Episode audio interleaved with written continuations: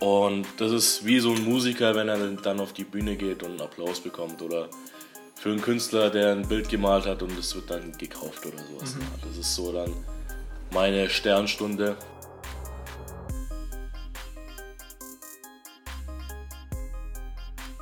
Sehr viel Ungläubigkeit habe ich da, kam mir da entgegen und öfters musste ich mal meinen Personalausweis zeigen, weil die Leute mir es einfach nicht geglaubt haben.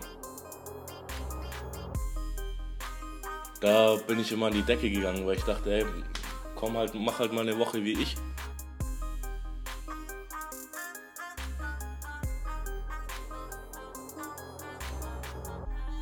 Herzlich willkommen zu einer neuen Folge von Zukunftsdrang. Auch heute haben wir wieder eine Premiere. Ähm, ich weiß nicht, vorletzte Folge war es der Fall, dass der Jeremias Thiel ähm, der Gast war, der am weitesten entfernt war. Nämlich mit dem habe ich eine Folge aufgenommen, wo er in Minnesota war, in den USA.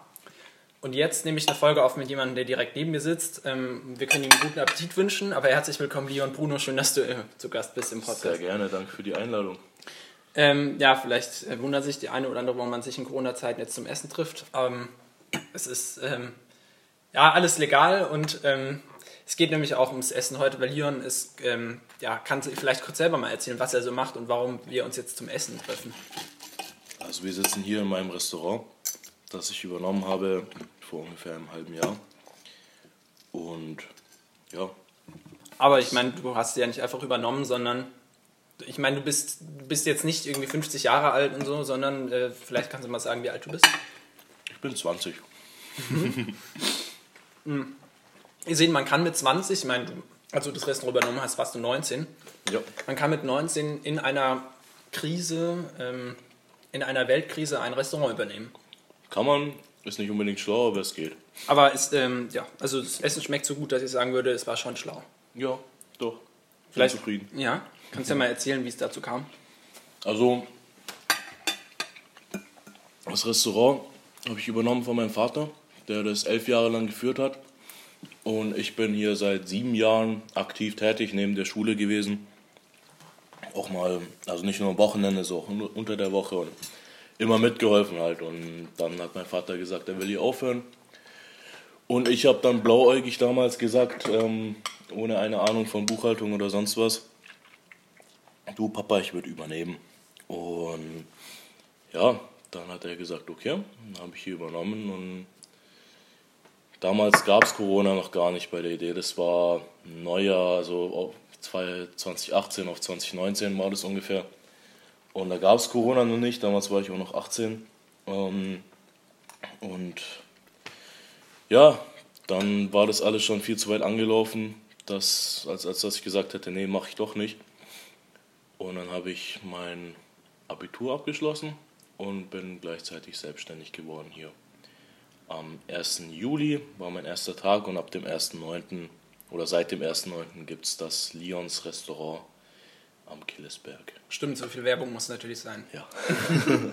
also ich meine, du heißt ja Leon mit Vornamen und deswegen genau. dementsprechend auch Lions. Ne? Mhm. Findet man auch im Internet. Momentan. www. genau, www.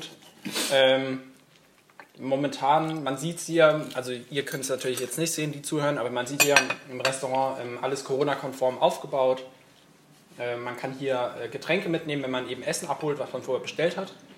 Mhm. Äh, hausgemachtes Quittengelee und verschiedene Wein, Prosecco und Biersorten.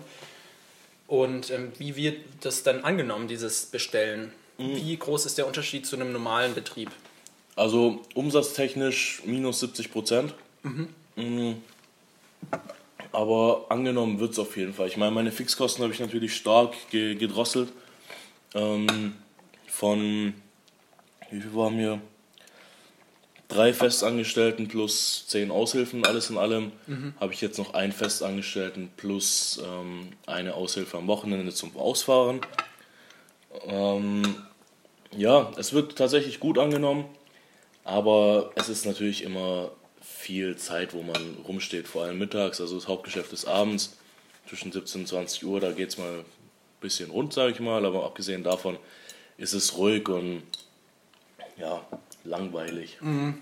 Aber es wird gut angenommen. Es ist zu Ende. Ja, man muss kauen.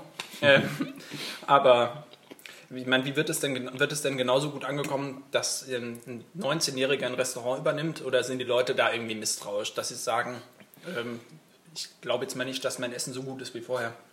Also da hatte ich tatsächlich Angst am Anfang, dass, dass ich eben hier ein bisschen belächelt werde.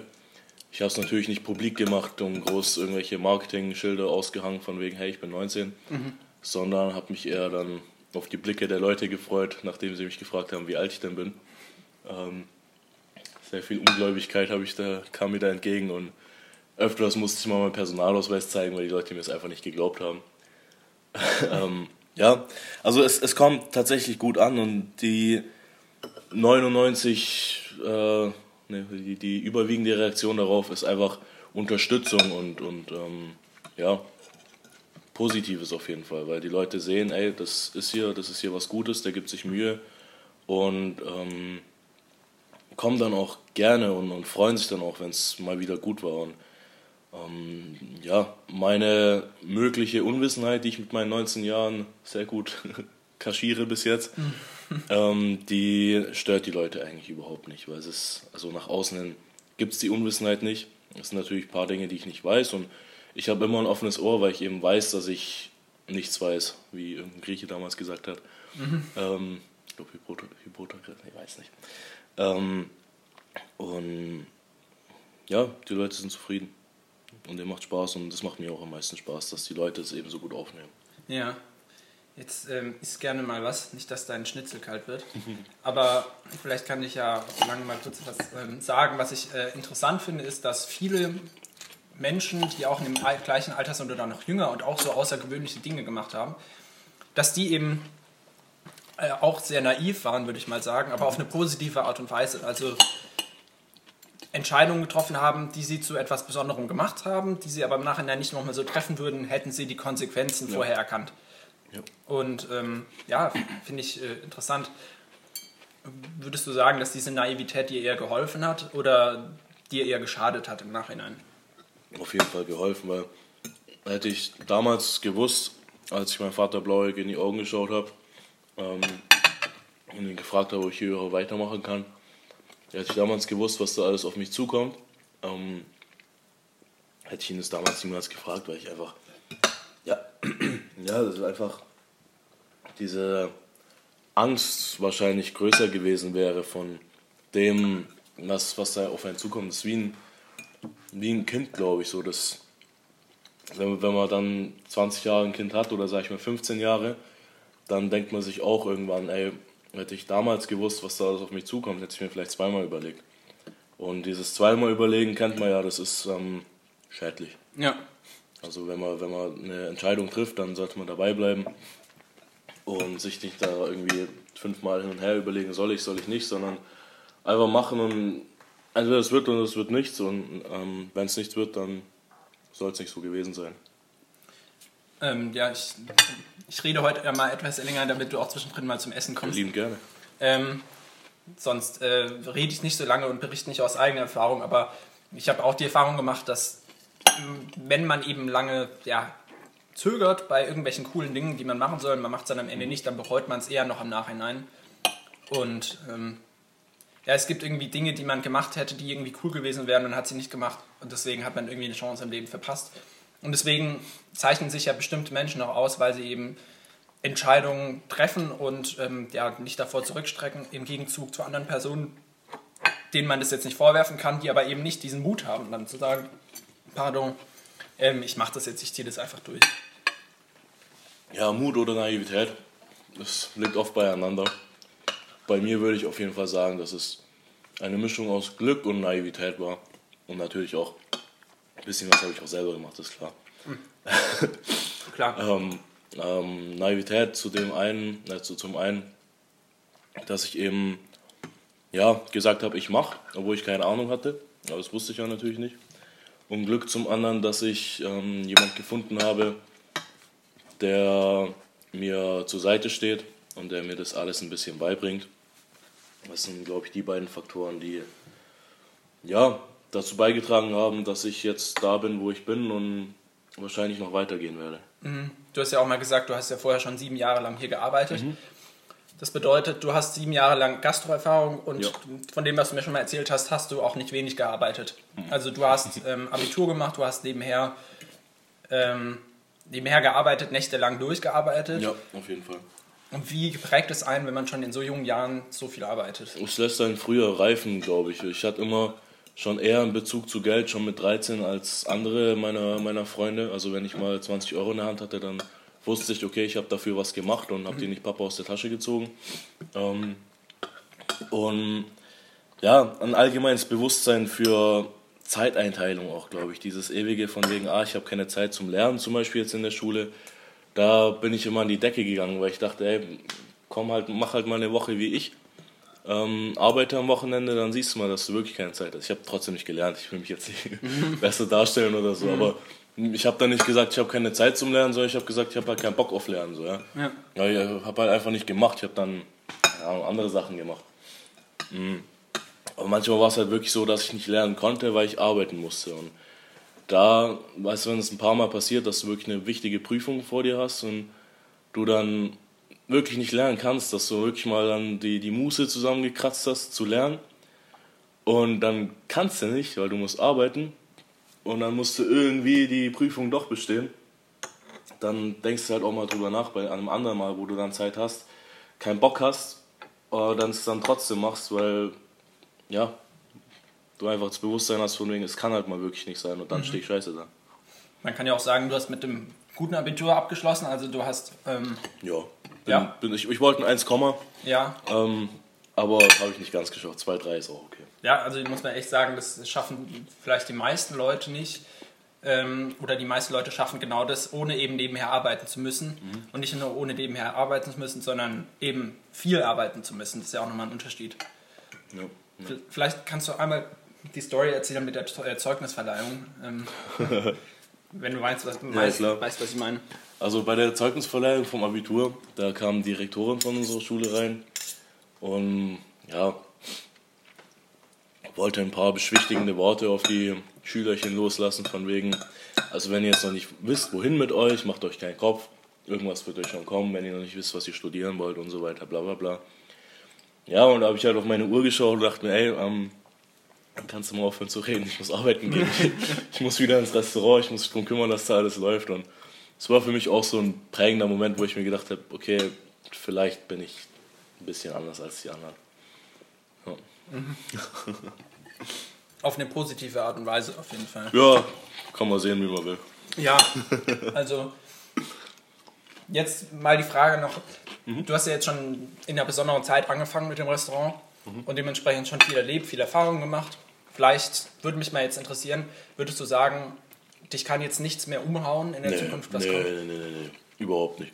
Vor allem in der Gastronomie, da kommen Dinge auf dich zu, über die du nicht im Fernsehen und selbst nach 100 Jahren Gastronomie nicht drüber nachdenkst. Und also, mich kann auch alles umhauen, auf jeden Fall. Ich bin vielleicht jetzt ein Prozent stärker als davor, aber es kann so viel passieren und vor allem, das, das Problem ist in der Gastro, dass nicht ein Ding gleichzeitig passiert, sondern fünf Dinge gleichzeitig und die muss man dann halt gleichzeitig gut regulieren und machen. Sei es Spülmaschine kaputt und gleichzeitig fällt ein Teller runter, dann darfst du halt nicht ausrasten, sondern musst halt schauen, okay, schickst du den raus zum, zum Teller aufkehren und ja, kümmerst dich selber kurz um die Spülmaschine, weil die braucht so. Also in der Gastronomie ist es so, da gibt es niemals ein, äh, mich kann nichts mehr ähm, stressen oder sowas. Also da da wird es immer irgendwas geben. Aber irgendwas wird es immer geben, was, was dich aus den Socken haut, wo du dich erstmal kurz hinsetzen musst und ähm, dein Leben anzweifeln musst und, und dein Werdegang. Ja. Mein Zeitmanagement ist ja nicht nur so im langfristigen Kontext ein Problem ähm, in der Gastronomie, sondern vor allem, also ich meine jetzt was Familie angeht, wenn man irgendwie nur einen Tag in der Woche Ruhe hat. Äh, auf der anderen Seite aber auch so ganz im Kleinen gesehen, wenn du in der Küche stehst und dann kommen irgendwie zehn Bestellungen rein. Wie geht man damit um, äh, unter diesem hohen Zeitdruck und vor allem Leistungsdruck perfekte Leistung abzuliefern? Da ist jeder anders, da kommt es extrem auf den Charakter an. Bei mir war es am Anfang so, dass ich bei zwei Nudelgerichten, wo ich eine Soße warm machen muss und die Nudeln ins Wasser, dass ich da schon ja, leicht gereizt war, weil ich unter Stress war. Aber jetzt mittlerweile nach einem halben Jahr Küche ähm, ja, bin ich da belastbar. Man entwickelt da eine sehr, sehr hohe Schmerzgrenze. Mhm. Und klar, man kann sich jeden Abend einreden, oh, ich bin der Tollste und nur ich kann das, aber im Endeffekt geht es einfach darum, voranzukommen. Und auch wenn da zehn Stellungen sind, dann machst du die halt systemiert nacheinander. Und wenn du es gut kannst, dann kommst du da auch nicht in Stress. Und wenn deine Mitarbeiter auch schon so gebrieft sind und so das machen, was, was du denen sagst, dann kommt man da nicht in Stress und dann kommt auch jedes Gericht gleich raus. Das Wichtige ist, dass du im Vorfeld ein System hast, gut geplant hast, alles vorbereitet hast und nicht dann irgendwie in die Scheiße kommst, weil keine Nudeln mehr da sind oder so. Da musst du im Service Bescheid, Bescheid sagen, ey, das und das gibt's nicht mehr, das und da muss der fünfmal hin und her laufen. Und sowas bringt er dann in die Scheiße und das stresst einen dann auch. Und ich hatte das auch selber, vor allem am Anfang, oder jetzt immer noch teilweise, dass eben, ja, wenn alles über eine Person läuft in der Küche, was in der Regel so ist, dass da in einer Sekunde so viel auf dich einpreschen kann, dass das einen kurz ziemlich fertig macht. Und am Anfang habe ich dann rumgeschrien wie so ein Verrückter und ja, die Leute aus der Küche geschickt, sollen mich nicht nerven und so, ist ja auch kein, kein, äh, kein Ziel, sag ich mal. Mittlerweile gehe ich damit einfach so um. Ich, ich werde leise, werde ruhig, werde in mich gekehrt und ähm, versuche das dann eben Problem für Problem systematisch abzuarbeiten. Und ja, man muss einfach 100 Dinge gleichzeitig machen und entweder man kann es oder man kann es nicht. Und wie gesagt, ich habe zum Glück jemanden, der mir das alles gut beibringt. Mhm. Und ähm, ja, ich wachse jeden Tag, würde ich sagen. Mhm. Also das hört sich so ein bisschen an wie einfach Learning by Doing. Ja.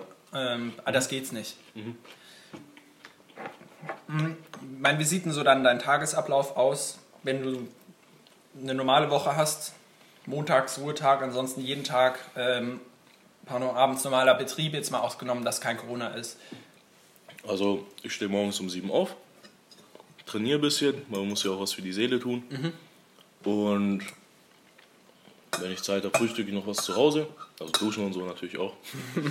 ähm, und dann gehe ich ins Restaurant. Momentan leider noch mit Bus und Bahn, weil Führerschein hat es nicht geklappt. Mhm. Zum einen, weil ich zu der Zeit ähm, ja, selbstständig wurde und dann keine Zeit mehr dafür hatte. Und zum anderen liebes Corona. Mhm. Und ja, dann bin ich im Restaurant. Schaue als erstes, dass in der Küche alles klappt, dass alles vorbereitet ist. Beziehungsweise abends mache ich das eigentlich immer. Ich tue dann in der Küche nur die richtigen Geräte zur richtigen Zeit anschalten. Pizzaofen um 10.30 Uhr und so Sachen. Mhm. Ähm, schaue, dass bei allen, dass alle alles haben. Und dann setze ich mich erstmal ins Büro, solange bis die erste Bestellung kommt. Und mache da Bestelllisten, Karte bearbeiten, so Bürosachen halt, die, die da jeden Tag auf einen zukommen. Ich freue mich jedes Mal, wenn der Briefträger Briefe vorbeibringt. ähm, ja, das sind blöde Sachen dabei, aber gut. Und ja, dann stehe ich in der Küche, mache da meine Sache, koche da ein bisschen, klopfe ein paar Schnitzel. Und dann ist Pause, also 14.30, 15 Uhr ungefähr, geht dann der letzte Gast in die Pause. Und dann ist bis 18 Uhr erstmal zu, da um 18 Uhr geht wieder die Tür auf. Bis dahin schaut man, was man noch vorbereiten muss. Also ich arbeite in der Regel die Mittagspause auch durch. Ähm, es sei denn, es ist alles vorbereitet, dann mache ich halt wieder Büro. Und ja, dann geht es abends halt wieder los mit Bestellungen und so weiter. Dann koche ich da. Du meinst jetzt bei normalem Betrieb, mhm. ja? Ja. Ja, dann kommt das Highlight meines Tages. Ähm, ich gebe den letzten Teller raus, schaue, dass in der Küche nichts anbrennt, wenn ich rausgehe. Und gehe dann raus und klapper Tisch für Tisch ab und empfange in der Regel, natürlich kann immer wieder was schiefgehen, empfange in der Regel strahlende Gesichter und ach, das hat so gut geschmeckt, Leon und toll und hier und da.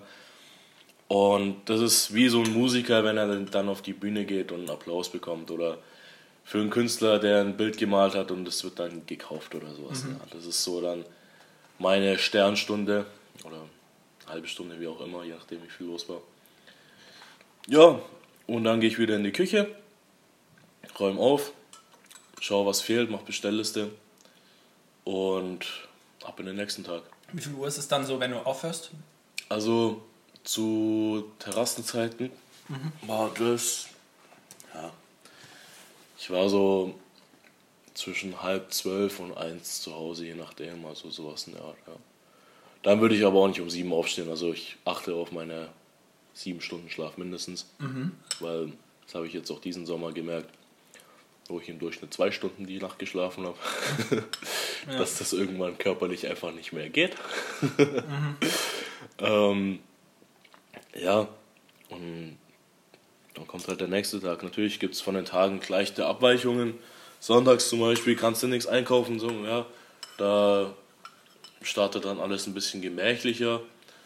Und montags ist kein Betrieb, am Montag ist dann halt voll mit Terminen oder sonst was. Vorstellungsgespräche momentan ziemlich viel, weil ich noch jemand für die kalte Küche brauche. Dann irgendwelche Reparaturen müssen gemacht werden, da kommen dann die Handwerker. Oder eben wieder das liebe Büro als Überbegriff für alles. Ähm, ja, so Sachen halt. Ganz selten, dass ich mal einen Montag wirklich frei mache. Ich glaube jetzt, seitdem ich habe, da war einmal, ja, ein, ein Montag gab es, wo ich, glaube bis um eins oder so im Restaurant war. Aber mir ging es richtig scheiße. Ich hatte Halsschmerzen, Kopfschmerzen, ja, war fertig einfach. Corona.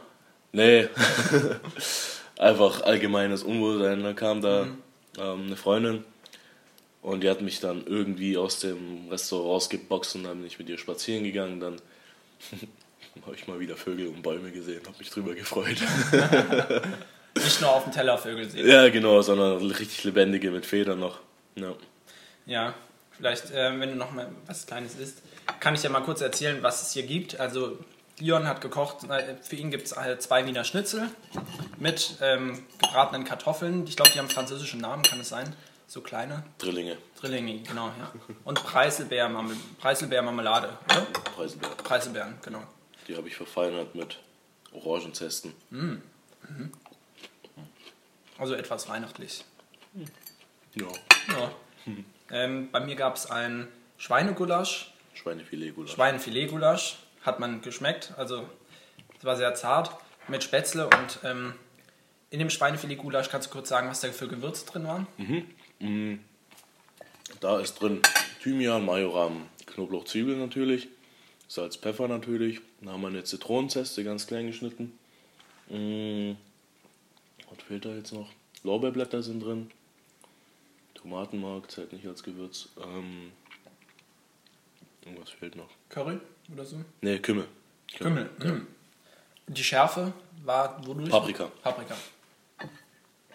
Das war's, glaube ich. Ja, hat wirklich sehr gut geschmeckt, ähm, kann ich sagen. Also man, es ist die Empfehlung gegeben, hier gerne mal vorbeizuschauen, für die, die äh, in Stuttgart wohnen.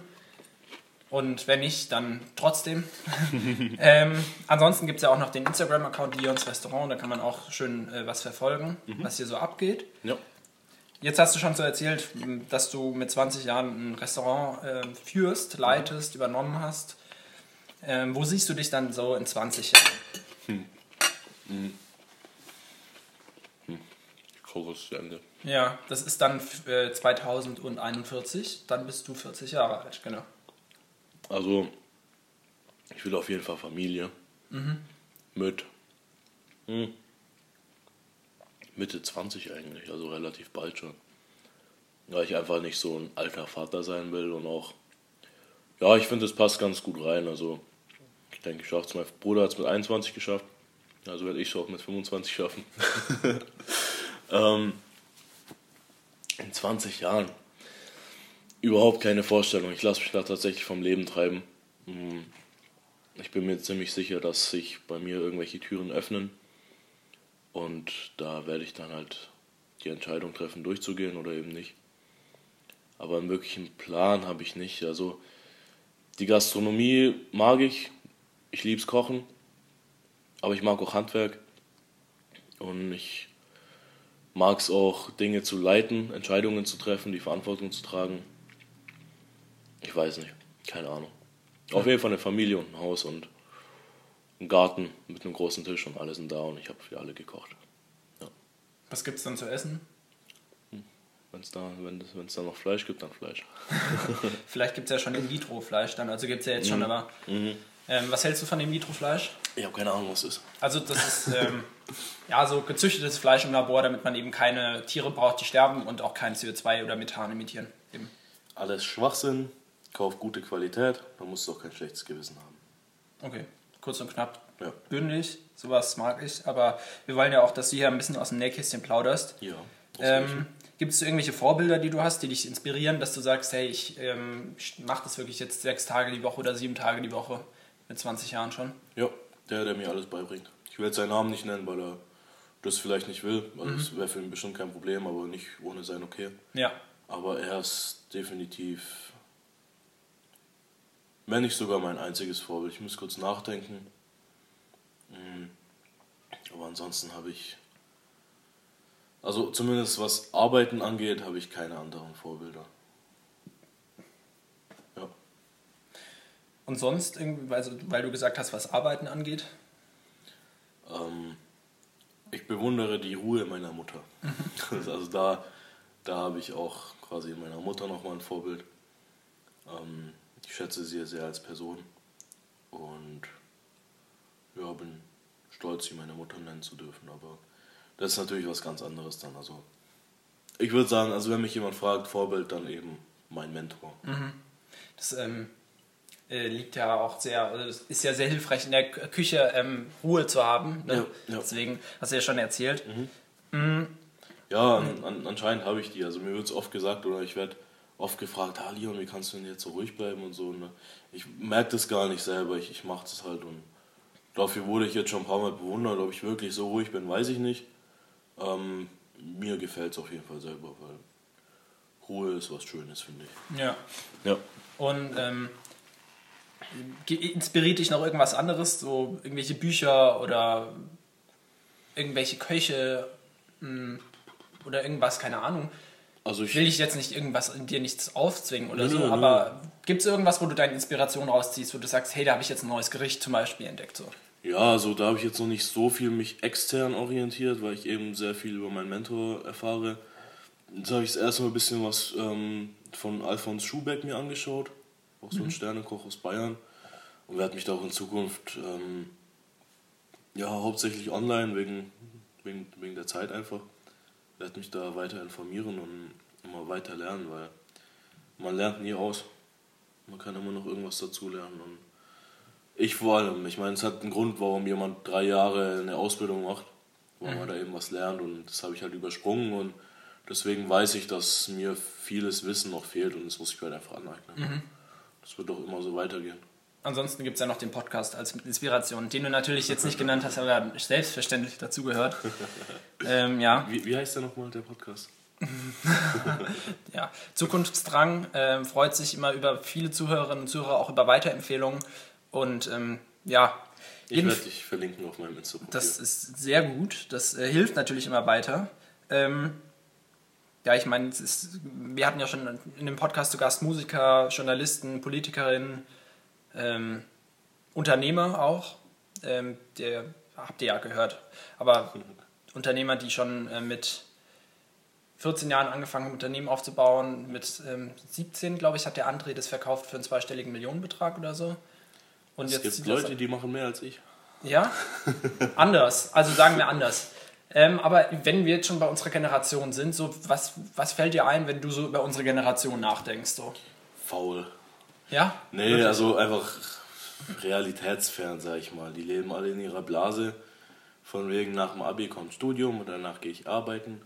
Und ähm, ja, sehr unselbstständig, finde ich. Also zumindest in meinem Freundeskreis, sage ich jetzt mal, gibt natürlich auch ein paar Selbstständige, aber also in meinem Freundes, wirklich engen Freundeskreis gibt es sowas nicht, aber halt in meinem Bekanntenkreis, ähm, ja, da geht es halt darum, sich irgendwo einen 450-Euro-Job zu suchen und danach saufen zu gehen mit irgendeinem Kumpel. Und das ist einfach, gut, ich war früher wahrscheinlich genauso. Ähm, aber irgendwann muss man halt auch damit aufhören und das, halt, das Leben halt selber irgendwie in, in die Hand bekommen und, und in die Hand nehmen und nicht auf Mami und Papi warten, sondern halt selber was machen. Und ja, da enttäuscht mich die Generation ziemlich, weil einfach, ja, dieses dieser, dieser Wissensdrang fehlt mir einfach extrem. So, der, wird einem halt vorgegeben, ja, BWL ist gut und dann studiert man BWL und fertig, aber viele wissen einfach gar nicht, was ihnen gut tut. Vielleicht ist der eine ein wunderbarer Pianist und der andere ein wunderbarer Zimmermann, aber es ist halt kein angesehener Beruf mehr, sag ich mal, auf irgendeinem Holz rumzuschreinern. Deswegen macht man es nicht. Und Ja, da fehlt mir halt die Selbstständigkeit, weil möglich ist ja alles. Das ist ja das Schöne in Deutschland, Europa, bestimmt auch noch in vielen anderen Ländern, ähm, dass man die Möglichkeit hat, alles zu machen, aber man macht dann irgendwie doch nur das, was einem in die Wiege gelegt wird, was, was einem so vor, vorgebettet wird, wo, wo einem der Weg geebnet wird. Und ja, um es mal karg auszudrücken, Schlappschwänze. Mhm. Die Noreen, die jetzt äh, zuletzt zu Gast war, meinte, dass es nicht möglich ist, dass jeder machen kann, was er möchte. Also es gibt nicht für alle die gleichen bin Chancen. Ich, bin ich, also klar, wenn ich jetzt irgendwo in Afrika in einem Slum geboren werde, dann habe ich natürlich weniger Chance, Arzt zu werden zum Beispiel, als wenn ich in einem guten, reichen Haus aufwachse und mir das Medizinstudium bezahlt wird, das ist klar. Ich rede jetzt aber mal von Deutschland ja, oder Europa sogar nur. Mhm. Bleiben wir bei Deutschland. Ja. Dann bin ich der Meinung, jeder kann alles machen, wenn er will. Mhm. Selbst in dem ärmsten Bauerndorf, wenn du willst, du kriegst eine Schulbildung und wenn du da gut bist, kriegst du sogar ein Stipendium. Und wenn du dir wirklich den Arsch aufreißt, was möglich ist, und ich meine, wir wissen es alle im Nachhinein, ist das Abitur eigentlich echt nichts Schweres, wenn man sich ein bisschen hinsetzt und was macht. Also man kann da gut und gerne mal einen 1,5er-Schnitt machen, ohne viel Aufwand. Ähm, und das wird dann gleich honoriert, dann kannst du studieren gehen. Und auch das ist machbar. Selbst wenn du selber arbeiten gehst, dann musst du keine reichen Eltern haben, da kannst du selber ein bisschen nebenher jobben. Musst halt was machen, musst halt arbeiten, musst halt was dafür tun und dann kommt doch im Endeffekt was raus. Und deswegen bin ich der Meinung, jeder kann alles werden. Mhm. Ich finde, das war ein gutes Plädoyer, ähm, auch für euch, die Zuhörerinnen und Zuhörer, die ähm, sich entweder dieser Meinung anschließen oder vielleicht Norens Meinung. Kann man sich den Podcast auch nochmal anhören mit Noren. Ähm, ja, finde ich gut, dass hier verschiedene Meinungen eben zu, zum Zuge kommen. Zum, zu, wie sagt man? Zum Zuge? Ach, ist auch scheißegal. ähm, ich habe noch drei Fragen, die ich jedem meiner Gäste stelle zum Abschluss. Oh. Ja. Ähm, und mancher oder manche sind da etwas, ja, bei der letzten Frage ähm, kommen lange ins Grübeln, aber ähm, ja, ich stelle sie dir einfach mal und dann wirst du sehen. Jetzt bin ich gespannt. Ja, also die erste Frage ist, ähm, wenn du so viel Geld im Lotto gewinnen würdest, dass du es finanziell gesehen nicht mehr nötig hättest zu arbeiten, was würdest du dann in deinem Leben ändern? Ich würde das Restaurant grundsanieren und dafür sorgen, dass meine Familie das hat, was sie braucht. Und auch die Nachgeneration, also die nachfolgende Generation meiner Familie, alles, also gut, bei meiner Mutter bin ich's, sag ich mal, meine Kinder und deren Kinder, dass es denen allen gut geht. Aber ich würde niemals aufhören zu arbeiten, weil es wird irgendwann langweilig. Ich würde mir vielleicht eine Auszeit nehmen, um wirklich dann eine Lehre zu machen, um dann auch irgendwie einen Küchenmeister machen zu können oder sowas in der mhm. Art. Ähm, das könnte ich ja dann machen. Aber aufhören zu arbeiten würde ich nicht. Mhm. Nee. Drei Jahre geht so eine Ausbildung, gell? Oder? Ich glaube zweieinhalb mit Abi, aber ich habe mich da nie informieren müssen, deswegen. Ja, vielleicht kommt es ja, vielleicht ähm, nächsten Samstag ist wieder Samstagslotto oder Mittwoch. ähm, ich spiele Tipico. Ach, okay, ja gut, das, das geht, geht auch. Also, ähm, ja, Fangen, gehen wir mal weiter mit der nächsten Frage. Jetzt geht es um Bücher. Also wenn es jetzt bei dir zu Hause reinregnen würde mhm. ähm, und alle deine Bücher würden zerstört werden, mhm. welches Buch würdest du retten unter der Voraussetzung, dass du nur ein Buch retten kannst und alle anderen Bücher werden zerstört?